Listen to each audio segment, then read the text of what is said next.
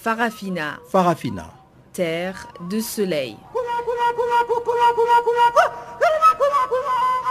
Farafina. Farafina. Un magazine d'infos africaine.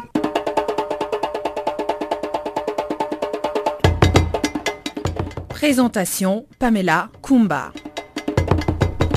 Bonjour à tous et merci d'honorer ce rendez-vous avec Farafina. Nous émettons sur 15 235 kHz, bande des 19 mètres, depuis nos studios d'Auckland Park à Johannesburg. Adrienne Kenny est à la technique et voici les titres. Célébration de la journée de l'Afrique, nous y consacrerons une bonne partie de ce magazine et nous parlerons aussi du nouveau Premier ministre algérien. Voilà donc pour les titres, je vous les développe tout de suite après le bulletin des informations de Guillaume Cabissoso.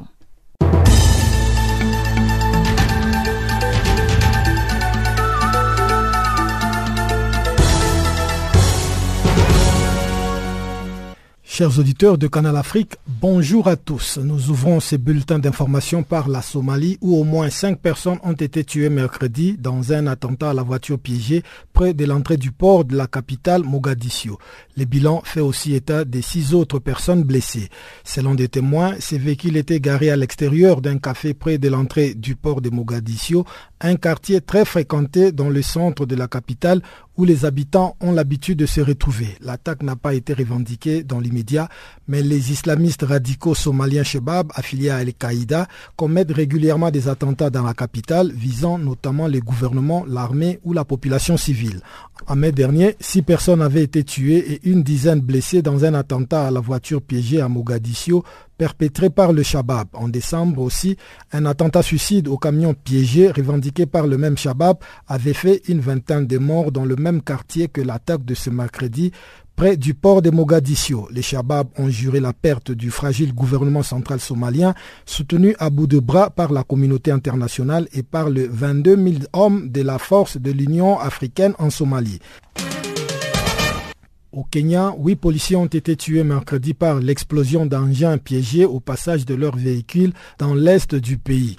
Cinq policiers attachés à la sécurité du gouverneur de Mandera qui faisait partie du même convoi, mais en est sorti indemne ont été tués dans l'après-midi quand leur véhicule a heurté un engin explosif improvisé. Quelques heures plus tôt, trois policiers avaient été tués dans les mêmes circonstances plus au sud, tout près du poste frontière des Liboy sur leur route vers la ville de Garissa.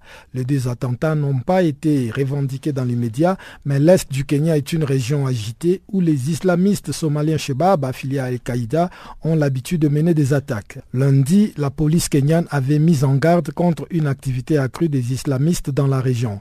Le 16 mai dernier, quatre personnes avaient également été tuées près des Liboy, situés à environ 60 km du camp des réfugiés de Dadaab, quand leur véhicule avait heurté un engin piégé. Plusieurs autres incidents avaient également été rapportés la semaine dernière à Mandera, où des Shabab présumés avaient notamment attaqué un village, tué un chef coutumier et kidnappé deux réservistes de police. Au moins 20 migrants sont morts noyés mercredi, dont des très jeunes enfants, après être tombés dans une embarcation chargée au large de la Libye. Les migrants s'est trouvaient sur une embarcation en bois avec 500 à 700 personnes à bord à environ 20 km au large des Zouara à 100 km à l'ouest de Tripoli, alors que les équipes du Phoenix affrétées par l'ONG maltaise MOAS avaient commencé leur intervention et la distribution des gilets de sauvetage. Une grande partie de ceux qui se trouvaient sur les ponts sont tombés à l'eau, peut-être sous l'effet d'une vague. Avec l'aide d'un navire de garde-côte italien et de plusieurs navires commerciaux, les secouristes tentaient de récupérer le maximum de personnes, tandis qu'un hélicoptère et un avion militaire ont largué des canaux de survie. Au total, une quinzaine d'opérations de secours étaient en cours mercredi au large de la Libye. Amnesty International a demandé mercredi aux autorités ivoiriennes d'ouvrir d'urgence une enquête indépendante après les violences du mois de mai marquées par des mutineries et des manifestations d'anciens rebelles démobilisés qui ont fait au total huit morts. L'ONG rappelle que les autorités ivoiriennes n'ont pas procédé à une enquête indépendante sur le décès survenu lors des mutineries précédentes en janvier qui avaient vu des soldats bloquer pendant une semaine plusieurs villes du pays. La Côte d'Ivoire a fait face en janvier et en mai à des mutineries des soldats qui réclamaient des primes. Ces groupes au nombre de 8500 hommes qui ont été intégrés par la suite dans l'armée étaient des membres des forces nouvelles, rébellion qui avait soutenu pendant la période de la crise post-électorale ivoirienne de 2010 à 2011 l'actuel président Alassane Ouattara. Les autorités égyptiennes ont bloqué mercredi plusieurs sites Internet, dont ceux de la télévision qatarienne Al Jazeera et d'une chaîne de l'opposition égyptienne qui émet depuis la Turquie. L'Égypte accuse depuis longtemps Al Jazeera de soutenir les frères musulmans, mouvement interdit par les autorités qui l'accusent des violences commises après son éviction du pouvoir en 2013. Off Post Arabia, le site en arabe du média américain The Huffington Post, a apparemment été bloqué lui aussi. Il avait publié plusieurs articles critiques envers les gouvernements égyptiens. Le site d'Al Sharq, une télévision favorable aux frères musulmans basés en Turquie, a également été bloqué. Même cas de figure aussi en ce qui concerne Mada Mars, un média indépendant égyptien qui a publié des enquêtes sur la corruption. Le responsable de la sécurité a déclaré qu'au total, 21 sites avaient été bloqués, mais il ne les a pas tous mentionnés. Fin de ce bulletin d'information, je vous laisse avec Pamela Kumba pour la suite de nos programmes.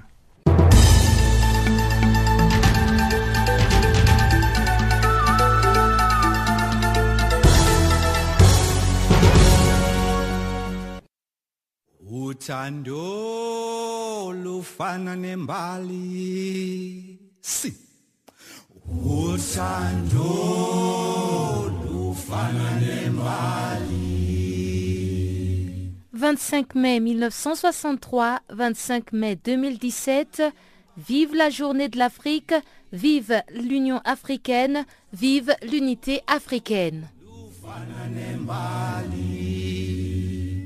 Ngoba kusasa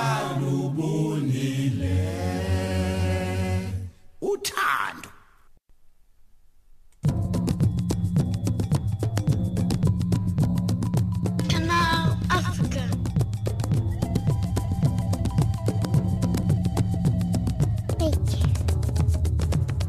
Channel Africa vous souhaite une bonne fête de l'Afrique. Rebonjour à tous et merci de nous rejoindre pour cette édition spéciale, cette journée Afrique. Ce 25 mai, nous célébrons donc la journée de l'Afrique et plus précisément le 54e anniversaire de la signature des accords de l'OUA, l'Organisation de l'Unité africaine. C'était le 25 mai 1963. C'était donc l'occasion pour notre consoeur radio 2000 d'organiser dans nos locaux d'Auckland Park une journée dégustation et exposition pour véhiculer la variété et la diversité africaine. L'ambassade de la République centrafricaine en Afrique du Sud tenait aussi un stand animé par Romaine Ngondias et ses collègues. En quelques mots, elle nous a présenté les produits centrafricains et elle a partagé avec nous la signification de cette journée. Écoutons-la. La RCA a été représentée ici euh, en cette belle journée Africa Day pour tous les, continents africains. Et la RCA aussi fait partie, on a représenté aussi notre pays.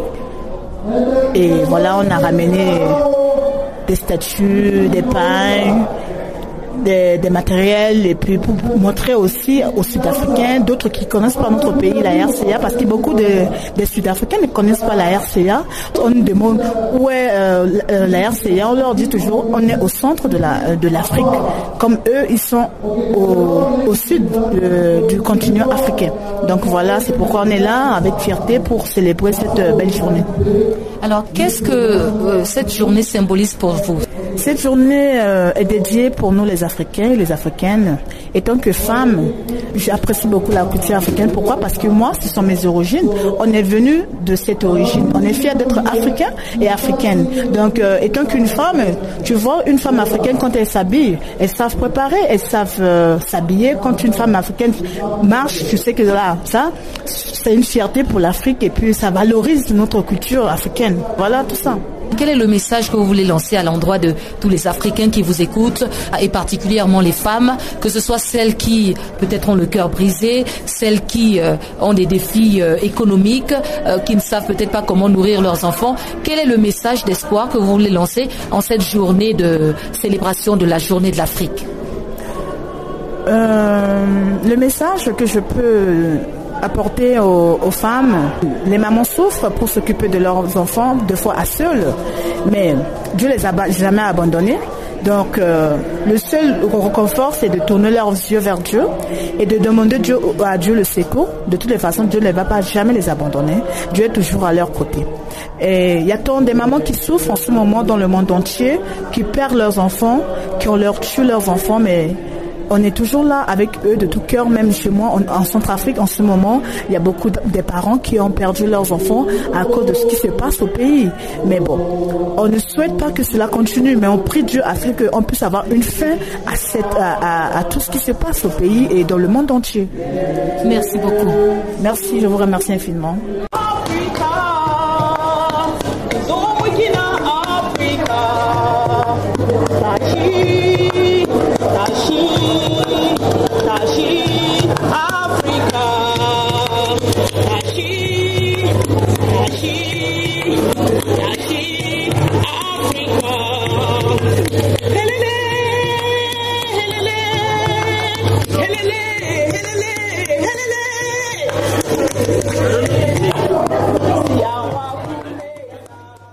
Johannesburg, le poumon économique sud-africain, plusieurs activités ont été organisées pour célébrer cette journée de l'Afrique. L'organisation internationale Oxfam a pour sa part convié le mouvement citoyen sénégalais Y afin de partager son expérience avec la jeunesse panafricaine de Johannesburg. Simon Kouka, artiste, rappeur et membre fondateur de marre, était parmi les activistes conférenciers de ce 54e anniversaire de l'Afrique. On est invité par Oxfam, par le groupe Oxfam justement, pour euh, faire un partage d'expérience de ce qu'on a eu à faire au Sénégal et qui a influencé euh, pas mal de, jeunes activistes un peu partout dans le monde. Euh, on, peut citer notre collaboration avec Filimbi, RDC Congo, la Lucha, avec Ballet Citoyen, Burkina Faso, avec les Sofas du Mali, ça suffit. Gabon, Achame Togo, euh, Gambia, euh, Madagascar aussi, euh, le Tchad, Cameroun. Donc voilà, il y a vraiment pas mal, pas mal de collaborations avec euh, tous ces mouvements. Et on est vraiment là pour partager avec cette jeunesse sud-africaine, avec les Zimbabwéens, voilà tout ce qui se fait un peu du côté du sud de l'Afrique, ces mouvements activistes aussi qui se battent et qui ont du mérite qu'il puisse y avoir des échanges entre eux et nous, qu'on apprenne d'eux, qu'ils apprennent de nous et qu'on puisse mutualiser tout ça pour vraiment, vraiment relever le défi de l'Afrique, relever le défi du développement de ce continent, mais surtout d'une prise de conscience collective par rapport à tout ce qui est démocratie, leadership, engagement citoyen. La journée de l'Afrique a été dédicacée à la jeunesse et pour Simon Kouka du mouvement citoyen Y'en a marre, la jeunesse doit découvrir son combat et faire un retour aux sources pour s'inspirer. Il faut s'imprégner de ses propres réalités et agir dit-il. C'est vrai que il y a beaucoup encore à faire, il reste beaucoup à faire par rapport à la jeunesse. La jeunesse doit surtout prendre sa place, la jeunesse doit s'affirmer, la jeunesse doit découvrir son combat. Comme le disait Franck Fanon, découvrir son combat, euh, l'accomplir ou la trahir. Et je crois qu'aujourd'hui on est face à ce défi-là, de prendre notre place, de back to the roots, c'est-à-dire retour vraiment à, ces anciens concepts africains qui ont fait la fierté de l'Afrique, ces anciennes civilisations, nos anciens combats, et justement les adapter avec le monde d'aujourd'hui. Aujourd'hui, c'est ce combat qu'on est en train de mener. Nous, personnellement, il y en a marre. Et je crois que c'est le combat de toute la jeunesse africaine.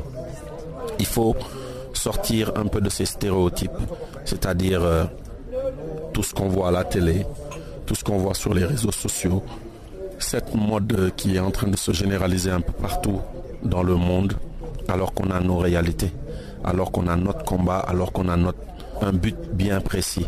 Aujourd'hui, la plupart des pays africains sont pauvres. On fait partie des plus pauvres de ce monde. La plupart des pays africains sont, contrôlés par des dictateurs, sont contrôlés par des multinationales étrangères, sont contrôlés, contrôlés par, les, par leurs anciennes colonies qui prennent leurs richesses minières, qui prennent leur intellect, leur savoir, leur connaissance et qui l'amènent vers leur continent, vers leur pays à eux. Aujourd'hui, cette jeunesse doit faire face à ça, comprendre ça. La jeunesse surtout a le devoir de réussir l'Union africaine, ce que nos anciens ont échoué. Qu'on se prépare et qu'on le réussisse. C'est vraiment la seule voie du développement.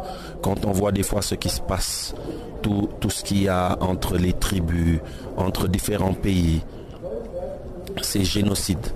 Ça fait vraiment mal. Ça fait vraiment mal. Donc par rapport à ça, on doit vraiment ouvrir les yeux et se dire qu'on est un peuple. On a un combat à mener. Euh, L'Afrique doit retrouver sa place dans et qu'aujourd'hui c'est à nous de l'accomplir et de se préparer sur ça, que ce soit intellectuellement parlant, économiquement parlant, spirituellement parlant et culturellement parlant. La jeunesse africaine est la plus exposée aux problèmes de chômage, d'analphabétisme, mais aussi d'éducation. Malgré ces énormes défis, il faut toujours se donner la main, a déclaré Simon Kouka, l'un des membres fondateurs du mouvement Yonamar. Et le principal problème, c'est vraiment le manque de travail. Le principal problème, c'est un manque d'éducation. Manque de travail, manque d'éducation, manque de, de connaissances, de culture, d'ouverture. Le problème, c'est que on a divisé l'Afrique pour mieux régner. Chacun est dans son coin. Chacun a ses problèmes. Il faudrait une ouverture. Quand je parle d'ouverture, c'est, de s'ouvrir et de voir ce qu'il y a de bien chez les autres. Et justement de l'adapter et de voir aussi les lignes qu'il peut y avoir. Vous l'avez entendu de Simon Kouka, membre fondateur du mouvement Yanamar, il faut collaborer pour tirer l'Afrique vers le haut. Et c'est justement cette collaboration qui nous mène du côté du Mali. Bamako, la capitale malienne, a abrité le lancement officiel du groupe Guiwe. C'est dans le cadre de la célébration de la Journée de l'Afrique que cette plateforme, aussi appelée Institut mondial pour l'autonomisation des femmes, entend permettre une réflexion et des actions approfondies pour l'amélioration des conditions d'existence des femmes. Depuis Bamako, suivez les explications de Moussa Traoré, le secrétaire général du groupe Giwi. C'est un groupe de réflexion pour euh, apporter la solution à la problématique de, l'autonomisation de la femme. Quoi. Alors, quand vous parlez d'autonomisation, donc vous ciblez seulement le secteur euh, économique ou bien euh, vous touchez aussi d'autres secteurs? On touche tous les secteurs, tous les secteurs. C'est-à-dire, euh, nous, nous, nous voulons vraiment que les femmes s'épanouissent, que les femmes s'épanouissent vraiment réellement. Donc de, sorte que il va falloir vraiment que nous nous, nous, faisons face aux, défis, aux, nombreux défis, comme euh, l'économie, et même la politique, les femmes et, puis aussi euh, l'agribusiness, donc nous nous intéressons beaucoup à ça, l'entrepreneuriat féminin, et puis vraiment tous les secteurs euh, euh, porteurs, nous sommes là vraiment à accompagner les femmes pour qu'elles puissent vraiment s'épanouir, qu'elles soient rentrées dans leurs droits. Et, le groupe existe depuis quand? Oui, c'est-à-dire la, la réflexion, c'est depuis plus d'une décennie. Mais le groupe a pris vraiment forme à, partir de 2015 et, aujourd'hui c'est le lancement officiel. Sinon, on, existe, euh, ça, vaut deux ans, euh, donc nous avons mené des activités, mais ce n'était pas vraiment euh, officiel officiel.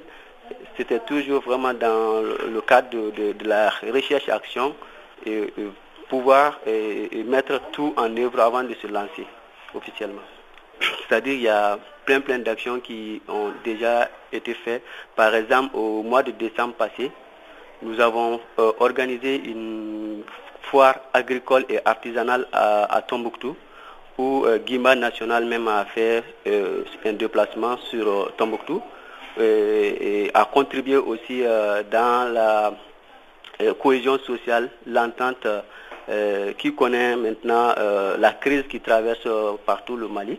Donc ça c'est une action. le 8 mars passé aussi fait un réseau de femmes qui sont à Bagneda. Donc maintenant, on les a accompagnées tout au long d'une semaine pour vraiment les accompagner, les aider, les assister pour qu'elles mènent vraiment des, activités euh, euh, économiques euh, puis culturelles. Le lancement du groupe donc coïncide avec la journée de l'Afrique. Quel est le message que vous aimeriez véhiculer? Vous avez dit que les femmes étaient à l'honneur. Alors pour vous, quel est le message que vous donnez aux femmes africaines, pas seulement maliennes, aux femmes africaines qui vous écoutent? Voilà. Donc maintenant, aujourd'hui, nous nous disons de quitter vraiment les mots, les mots pour aller dans l'action concrète. Parce que euh, l'autonomisation des femmes, ce n'est pas seulement les mots que, voilà, sortons dans les discours et puis vraiment euh, euh, prenons la problématique à bras le corps et pour soutenir, soutenir les femmes du monde entier. ce groupe IMAF n'est pas uniquement malien ou bien africain ça va au-delà, c'est-à-dire c'est Institut mondial pour l'autonomisation des femmes. Et nous disons que toutes les, toutes les femmes et puis tous les hommes vraiment c'est-à-dire nous, nous, parlons vraiment de l'équité du genre et nous, pensons que c'est-à-dire pour euh, relever ce défi-là, ce n'est pas une question de femmes ni de hommes, c'est-à-dire que nous travaillons en synergie pour relever le défi. Donc maintenant, nous disons à toutes les femmes de vraiment euh, euh, s'intéresser à, ce que nous nous sommes en train de faire et nous disons aussi à tous les partenaires vraiment d'être avec nous pour que nous puissions mener ce combat-là à, bien. Au fait, euh, nous qui avons euh, été à l'initiative, nous avons vraiment beaucoup euh, travaillé avec les organisations internationales sur la problématique. Nous avons mené beaucoup, beaucoup d'activités de leadership au profit des femmes. Donc maintenant, ces, concepts-là sont beaucoup, beaucoup pris en compte par les, pays anglophones. Et donc nous, nous sommes vraiment dans, cette école-là. Vraiment, nous, nous disons que là où les femmes sont, nous nous, adressons à l'humanité tout entière. Donc maintenant, pour véhiculer vite, vraiment, on pense qu'aujourd'hui, c'est l'anglais qui est euh, au-dessus. Mhm, oui. Outre les célébrations organisées à travers le continent, cette journée de l'Afrique était aussi l'occasion de réfléchir sur le combat africain pour la libération, le développement et le progrès économique. Pour Dr Gaston Calombo, Analyste politique et consultant à l'Union africaine, l'OUA a failli à sa mission. Il n'y a pas lieu de festoyer, mais plutôt de réfléchir sur l'avenir d'un continent débouté par ses dirigeants. Je sais que vous avez une perspective très panafricaine. Bon, je me suis dit, euh, je vais vous appeler pour vous souhaiter bonne fête et que vous nous souhaitez aussi bonne fête. ok, bonne fête à vous tous au studio là-bas. Merci beaucoup. Merci. Et pour vous, qu'est-ce que cette célébration symbolise? Euh, euh, C'est une question très difficile, ça. Hein. bon, ça symbolise euh, la naissance d'une organisation qui, lorsqu'on l'a créée en 1963, en 1963, c'était vraiment pour des causes très nobles. À cette période là-bas, c'était les problèmes de les indépendances euh, pour beaucoup de pays qui ne l'étaient pas encore, afin de faire de, l'Union africaine euh, une organisation où tous les problèmes allaient être résolus. Mais il se fait que euh, les temps ont changé et nous nous sommes retrouvés à, il y a dix ans à Durban avec l'organisation de l'Union africaine qui est devenue l'Union africaine un peu sur le modèle de, l'Union européenne. Mais on a constaté aussi que depuis euh, ces dernières dix années, il y a eu beaucoup de problèmes sur le continent et ces problèmes n'ont jamais été résolus. Euh, alors que je peux dire que l'organisation de l'Union africaine avait fait son, avait fait du, bon travail parce que beaucoup de pays sont, sont, pratiquement devenus indépendants. Les derniers, c'était en fait euh, euh, l'organisation des élections ici en Afrique du Sud pour sortir du joug de, l'apartheid en, 1994. Et entre-temps, il y a eu beaucoup de, problèmes à travers l'Afrique. Vous connaissez les problèmes de Polisario, qui n'a toujours pas été résolu jusqu'à aujourd'hui et qui divise l'Afrique, bien que le Maroc soit rentré dans, dans la famille. Et vous avez les problèmes, regardez ce qui se passe en Somalie, regardez ce qui se passe en Soudan. Il y avait un seul Soudan, maintenant on en a deux. Il y a le Sud-Soudan où il y a une marche. Regardez un peu à travers tous ces conflits en Afrique.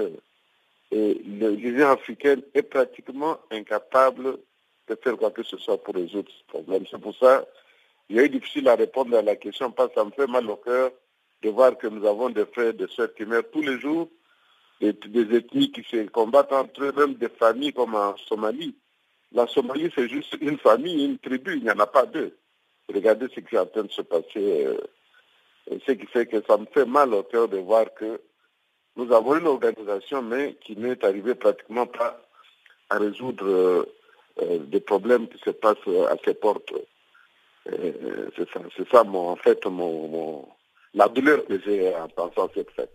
Alors donc en 54 ans d'existence, euh, l'Union africaine euh, n'est pas parvenue à, résoudre les problèmes que vous avez euh, mentionnés. Alors mais est-ce que vous avez quand même un espoir que les lendemains seront meilleurs et que l'Union africaine pourra prendre des bonnes décisions et parvenir à stabiliser le continent et assurer une croissance économique tant recherchée oui, cela est possible quand l'Union africaine va cesser d'être, euh, comme quelqu'un l'avait dit à l'époque, un club de dictateurs. Parce que maintenant, vous avez tous les présidents africains ici euh, qui vont se retrouver à Addis Abeba là-bas, ou je ne sais pas, là, là où, on, organise normalement le, donc les, le sommet des chefs d'État. Ils se retrouvent là-bas juste pour le plaisir de se retrouver, se taper sur l'épaule, je ne sais pas quoi là-bas, et puis c'est fini, ils sont partis. Mais en temps, la plupart de ces dirigeants-là, dans leur pays, si vous regardez ce qui se passe un peu partout, regardez maintenant, si on doit commencer par le nord, regardez ce que la Tunisie est en train de faire, et on est en train de parler de la corruption qui est à la base de, l'instabilité du pays. Regardez au Maroc, regardez en Égypte. L'Égypte, peut-être, ce n'était pas la même chose, mais l'Égypte, c'était donc euh, les, les mouvements euh, du 16 avril euh, de, 2011 euh, qui a, qui a, mal tourné. Aujourd'hui, on est revenu à, la dictature avec Sissi qui est, qui, est au pouvoir. Et quand vous descendez, regardez le Soudan, regardez le Sud-Soudan, regardez le Tchad, regardez le... si on regarde encore de, ce côté là-bas, regardez le, Burkina. Dans tous ces pays là-bas, il y a eu des, situations qui ont fait que le pays a été déstabilisé. Et si on doit ajouter dans tous ces, dans ces décors-là les, les, mouvements islamistes qui sont en train de, de, se battre contre tout le monde dans, l'Afrique de l'Ouest là-bas, euh, vous avez vu que toute l'Afrique de l'Ouest avait été frappée, la Côte d'Ivoire, le, le Mali, n'en parlons pas, ça continue, euh, le, Burkina Faso. Vous savez que c'est un peu trop, parce que ces chefs d'État là-bas, ils sont là pour eux. Moi, je crois que c'est eux qui sont la base en fait des problèmes africains parce qu'ils ne prennent pas de bonnes décisions pour leur population.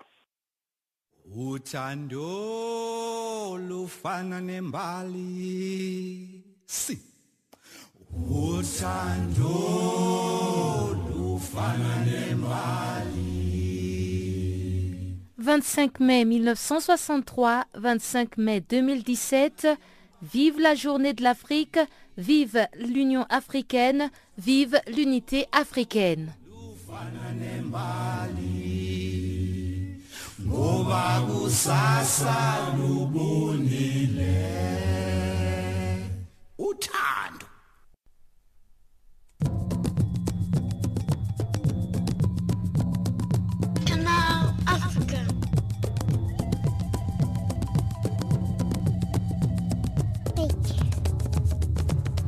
Chanel Africa vous souhaite une bonne fête de l'Afrique. Et l'actualité économique, c'est tout de suite avec Chanceline Louraquois.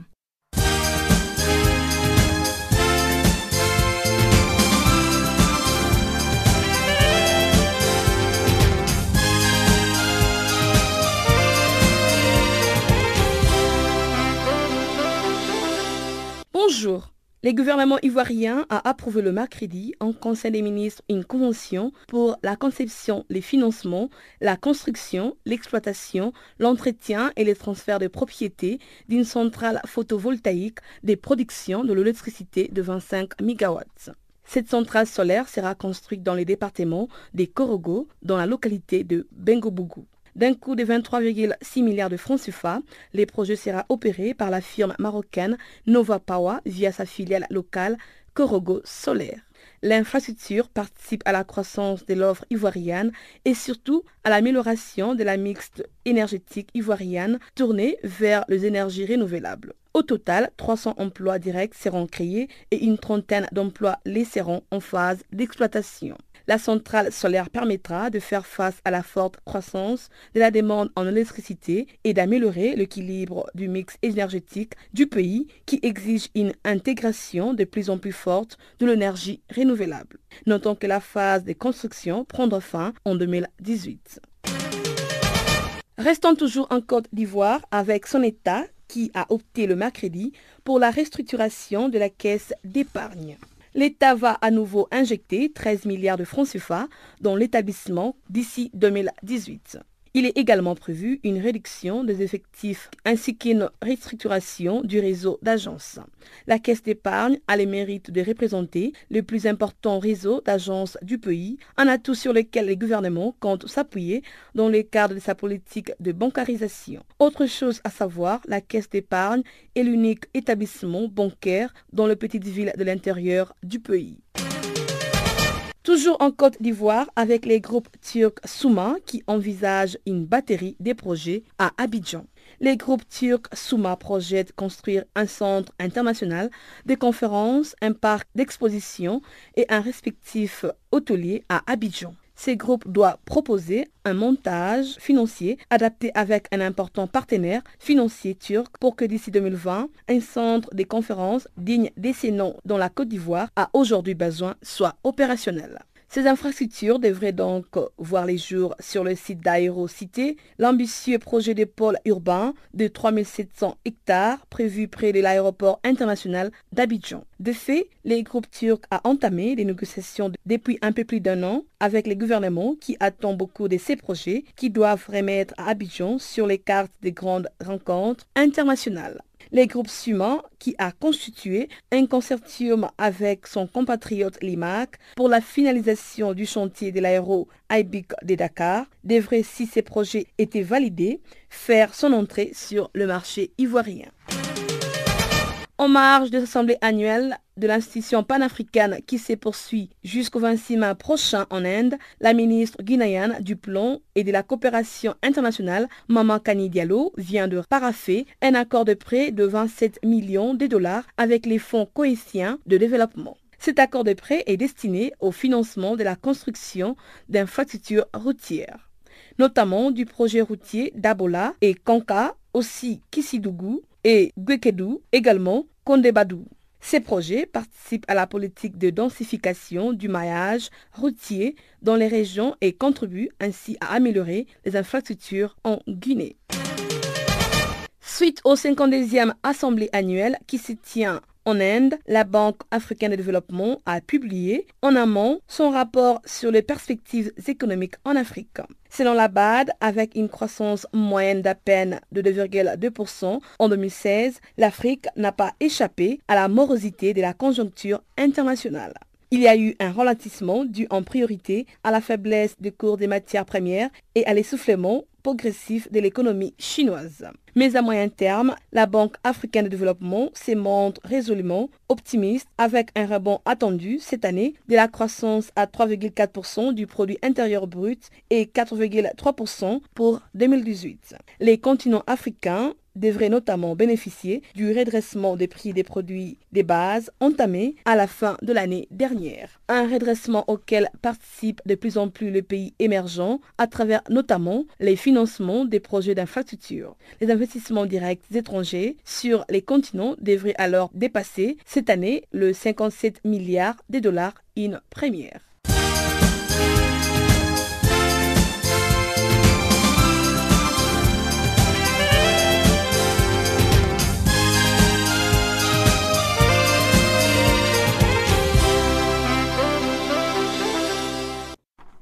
Au Togo, le CAP 2015 sera en grand meeting samedi à Lomé, la capitale. Objectif, sensibiliser la population sur les retards pris par le gouvernement dans la mise en application des accords de 2006 sur la réforme des institutions. Une question qui fait couler beaucoup d'encre et salive puisqu'elle se trouve au cœur même des enjeux politiques du Togo. Éric Dupuis est le chargé de la communication du combat pour l'alternance politique 2015, en sigle CAP 2015. Nous avons décidé au niveau de CAP 2015 de convier toutes les populations togolaises, notamment celles de Lomé et de ses environs, à un grand meeting, à, une grande rencontre pour que nos députés et les premiers responsables de nos partis puissent expliquer aux populations la réalité de la situation dramatique dans laquelle notre pays évolue depuis quelque temps. Il n'y a pas longtemps encore, la conférence des évêques du Togo, dans un message à l'occasion du 57e anniversaire de l'indépendance de notre pays, disait ceci. Le principe de l'alternance politique, avant d'être une valeur démocratique, est surtout une exigence de droit naturel. Il ne s'agit donc pas d'une faveur que l'on pourrait accorder ou non au peuple, il est plutôt question d'une exigence capitale que tout citoyen ou parti politique devrait respecter. Voilà les points essentiels que nous souhaitons euh, débattre avec les populations de, de Lomé et de ses environs. Première chose, ce qui s'est passé le 18 mai à l'Assemblée nationale. Deuxième point, la décision de la Cour constitutionnelle numéro 001-17 du 22 mars 2017 faisant injonction à l'Assemblée nationale de poursuivre l'étude de la proposition de loi introduite par les partis politiques ANC et ADI, et puis une réflexion sur le message des évêques Oui, monsieur Rick Dupuis, euh, ce n'est pas en tout cas la première fois ni la dernière que vous tenez un meeting d'explication à la population. Que comptez-vous obtenir finalement de ces énièmes meetings au lieu des actions pour faire changer les choses quand on sait qu'il y a assez longtemps maintenant que les gouvernements est en train de tirer les pieds pour mettre en œuvre euh, ces accords que vous avez signés il y a quelques années? Vous savez que notre euh, constitution fait du peuple togolais euh, la souveraineté nationale. Le peuple togolais est souverain. Il lui appartient à lui de prendre ses responsabilités. D'ailleurs, notre constitution prévoit, des actions que le peuple peut mener en cas de, mauvais fonctionnement des, dirigeants de, la gouvernance de notre pays. Je ne veux pas m'étendre là-dessus. Mais nous, en tant que parti politique, notre devoir premier, puisque nous sommes mandatés par le peuple, notamment pour ceux d'entre nous qui, sont à l'Assemblée nationale, nous avons un mandat du peuple togolais, donc nous avons le devoir de rendre compte régulièrement aux populations. Et en plus de cela, le travail quotidien d'un parti politique, c'est d'aller régulièrement vers la base, aller régulièrement vers les populations pour leur rendre compte des actions qui sont à mener. Aujourd'hui, tout le monde constate, tout le monde euh, euh, note que notre pays est malade. Dans le, dans le message des évêques du Togo, il est clairement inscrit que notre, Togo, notre pays est malade, très gravement malade, et qu'il faut rapidement prendre des décisions idoines pour aider notre pays à sortir de cette crise qui mine notre pays depuis déjà tant d'années. Nous sommes le seul pays aujourd'hui dans l'Afrique de l'Ouest à ne pas avoir connu d'alternance politique, d'alternance politique depuis 50 années. Et aujourd'hui, nous sommes un cas unique, quelque chose de, bizarre, de bizarre en Afrique de l'Ouest, c'est-à-dire que nous avons ce que nous appelons euh, une démocrature, c'est-à-dire une euh, dictature, une dictature avec une façade de démocratie. Hein. Mmh. Aujourd'hui au Togo, aucune institution ne fonctionne. aucune, sans exception. Même la présidence de la République, qui est une institution, ne fonctionne pas. Parce que si l'institution de la présidence de la République fonctionnait, hein, on n'aurait pas à discuter aujourd'hui d'une signature, d'une signature qui a été donnée, d'un engagement pris par le gouvernement togolais 11 euh, ans après. Le régime actuel ne respecte aucun engagement, ne respecte pas les, populations togolaises. Le président de la République dit plus jamais ça au lendemain des, des massacres de 2005, mais on continue à massacrer les populations. Et puis en Algérie, le président Abdelaziz Bouteflika a nommé mercredi un nouveau Premier ministre. Il s'appelle Abdelmajid Tebboune. Il occupait jusque-là les fonctions de ministre de l'Habitat et du Commerce. Cet ancien ministre du Travail remplace ainsi Abdelmalek Selal, l'homme de confiance du chef de l'État, à la suite des élections législatives remportées par le Front de Libération Nationale. Plus de détails avec Chanceline Louraquois.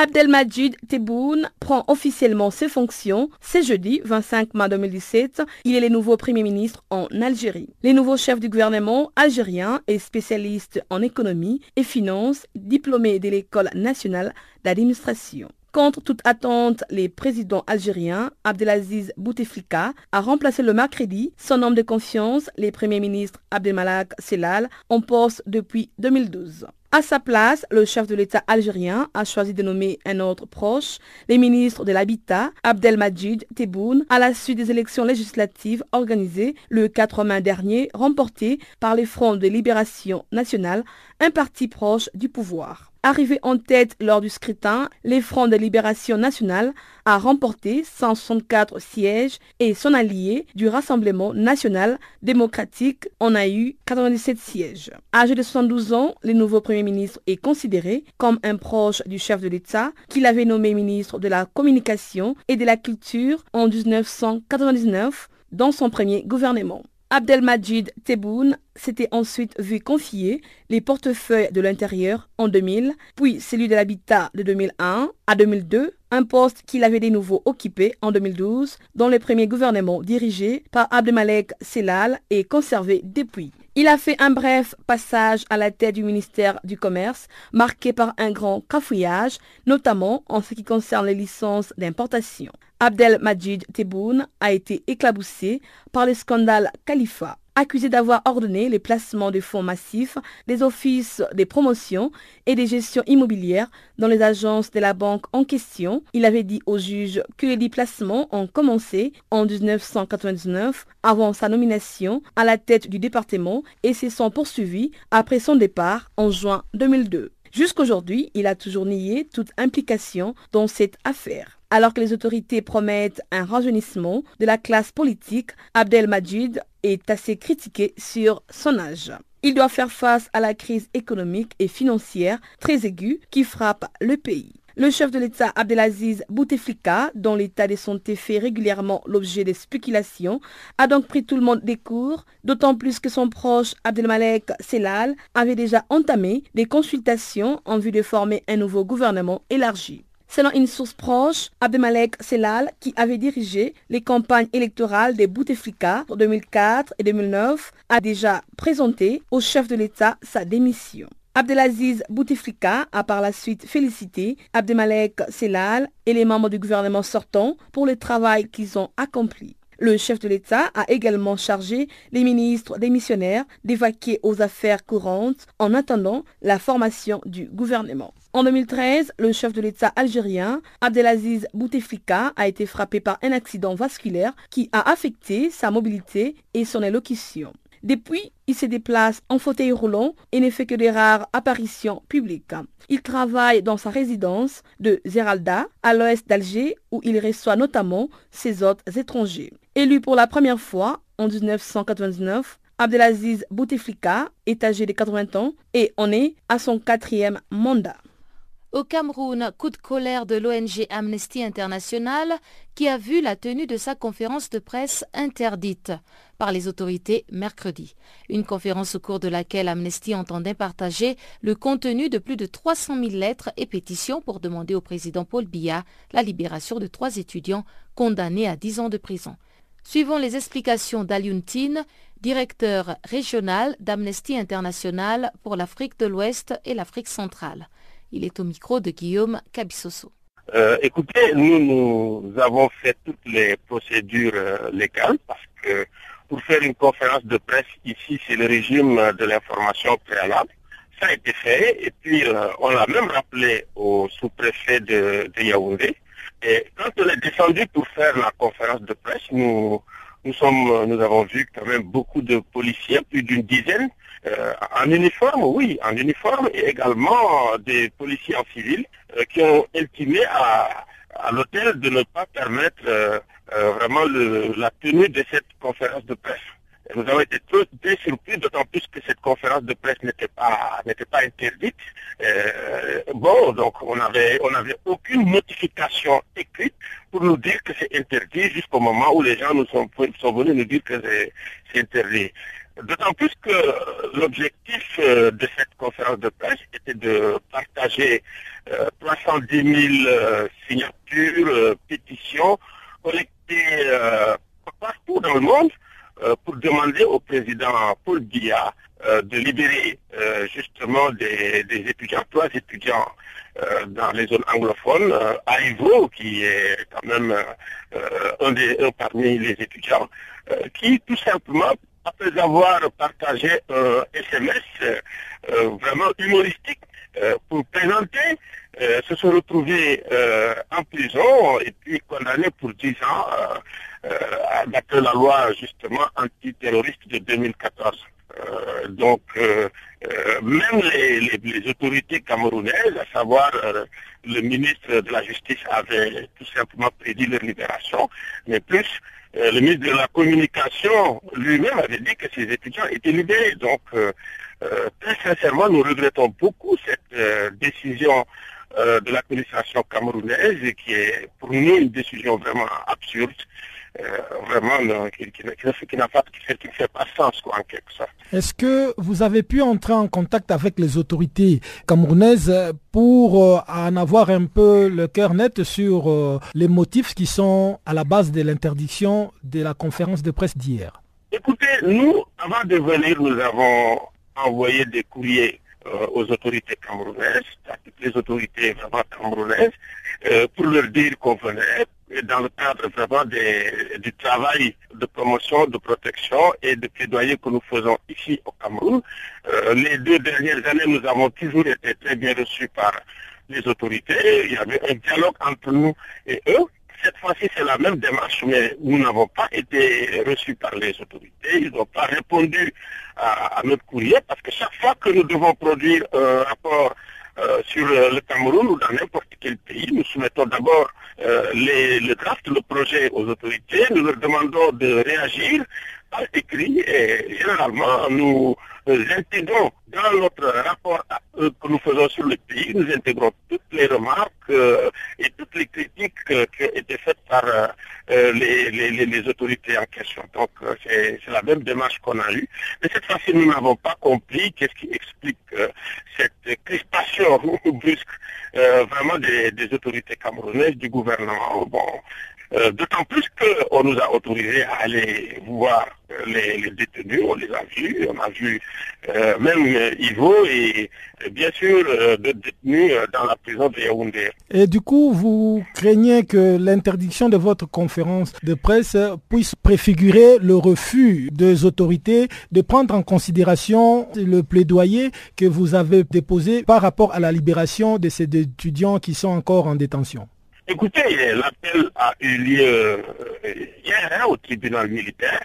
Et apparemment, le procureur de la République demande, euh, euh, demande effectivement leur, libération, mais leur libération conditionnelle.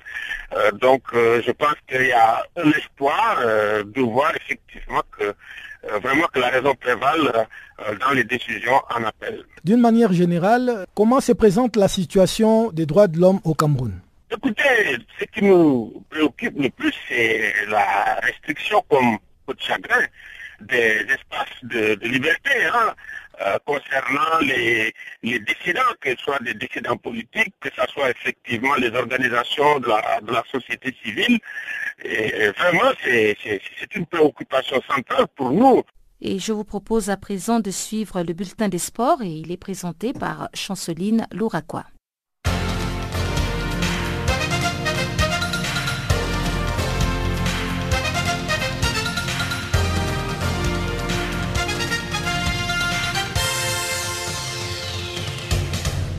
Chers auditeurs du Channel Africa, bonjour. Le chef de l'État camerounais, Paul Biya, a nommé le mercredi Issa Ayatou comme le président du conseil d'administration de l'Académie nationale de football. Après 27 ans à la tête de la Confédération africaine de football, Issa Ayatou vient d'être nommé pour un mandat de 3 ans renouvelable une fois. Âgé de 70 ans, Issa Ayatou a été battu en mars dernier par le malgache Ahmad Ahmad, le nouveau président de la Confédération africaine de football. De son côté, l'entraîneur national des Lions Indoptables, Karl Eno Ngachou, a été également nommé comme directeur général de l'ANAFOOT. Créé le 25 septembre 2014, l'ANAFOOT a pour mission l'initiation et l'encadrement de jeunes à la pratique du football de haut niveau ainsi que la formation initiale. L'Académie nationale de football est appelée à faire la suivi des formateurs à l'enseignement théorique et à la pratique élaborée.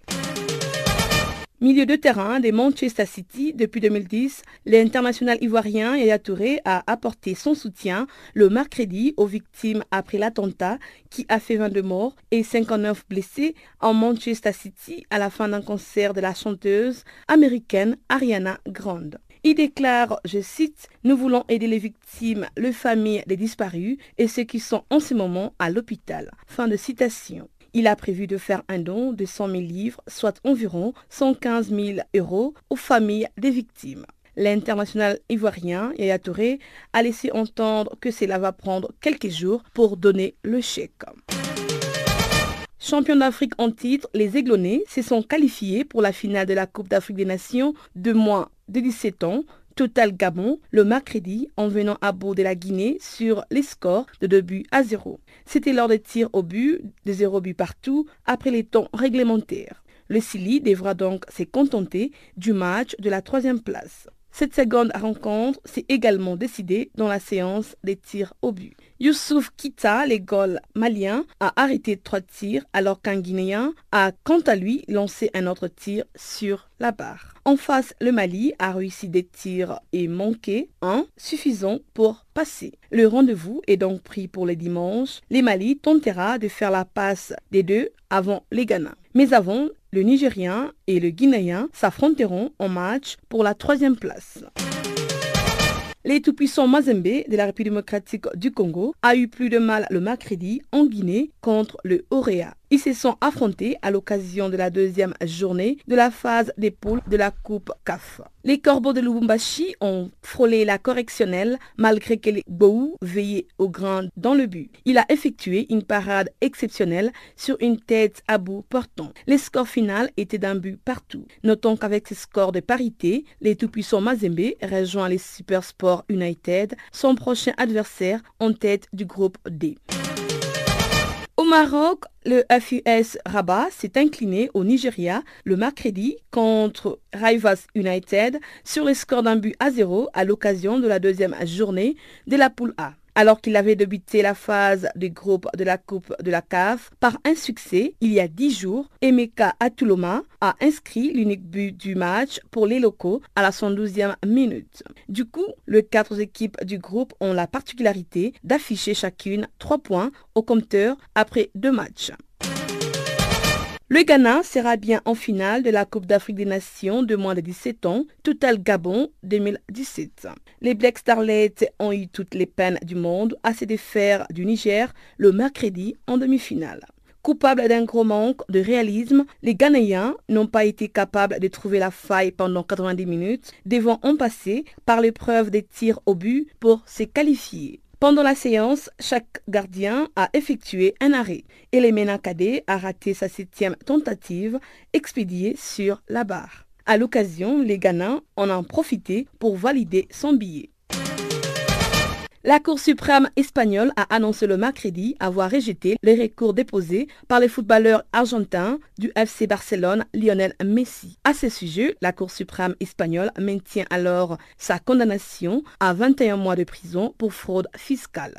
L'international argentin Lionel Messi et son père Georges avaient été condamnés en juillet 2016 pour une fraude portant sur 4,16 millions d'euros provenant des droits à l'image perçus entre 2007 et 2009 à travers un réseau complexe des sociétés. Notons que jusque-là, cette peine de prison n'avait pas été exécutée, comme le cas en Espagne, pour les condamnations inférieures à deux ans.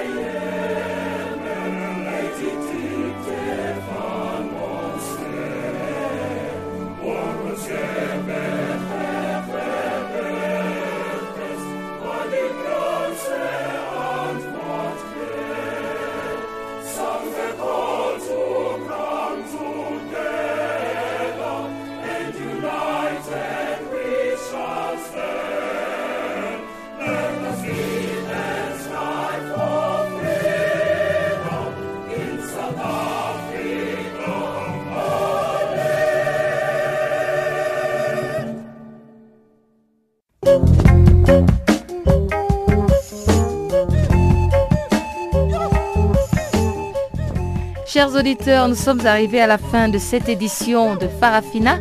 Encore une fois, merci de nous avoir été fidèles. Passez une excellente fin de soirée chez vous. Au revoir.